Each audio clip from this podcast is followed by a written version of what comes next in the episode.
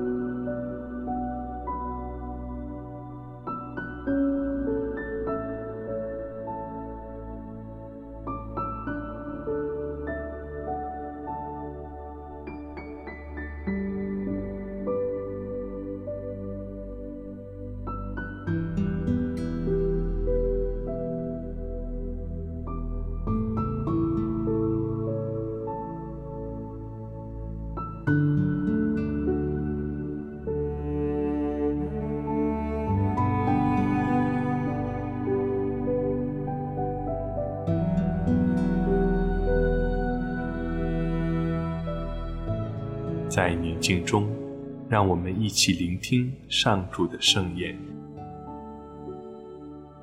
恭读圣马窦福音。你们再听一个比喻吧。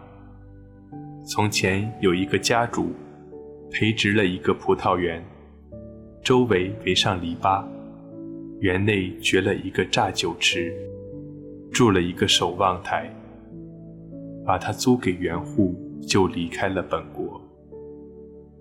快到收果子的时节，他打发仆人到园户那里去收果子。园户拿住了仆人，将一个鞭打了，将一个杀了，将另一个用石头砸死了。他再打发一些仆人去，人数比以前还多。园户也一样对待了他们。最后，他打发自己的儿子到他们那去，说：“他们会敬重我的儿子。”但园户一看见是儿子，就彼此说：“这是继承人，来，我们杀掉他，我们就能得到他的产业。”于是他们拿住他，把他推到园外杀了。那么，当葡萄园的主人来时，他要怎样处置那些园户呢？他们回答说：“要凶恶的消灭那些凶恶的人，把葡萄园另租给按时给他交纳出产的园户。”耶稣对他们说：“匠人弃而不用的石头，反而成了屋角的基石。”那是上主的所行所为，在我们眼中神妙莫测。这句经文你们没有读过吗？为此，我对你们说，天主的国必由你们中夺去，而交给结果子的外邦人。司祭长和法利赛人听了他这些比喻，觉出他是指着他们说的。就想逮住他，但害怕民众，因为他们以耶稣为一位先知。基督的福音。在今天的福音中，家主不断地派遣仆人，甚至是自己的儿子到园户那里。在祈祷中，我求主让我看到。在我的生活中，天主是否也是这样不断的以各种方式劝勉我，邀请我悔改呢？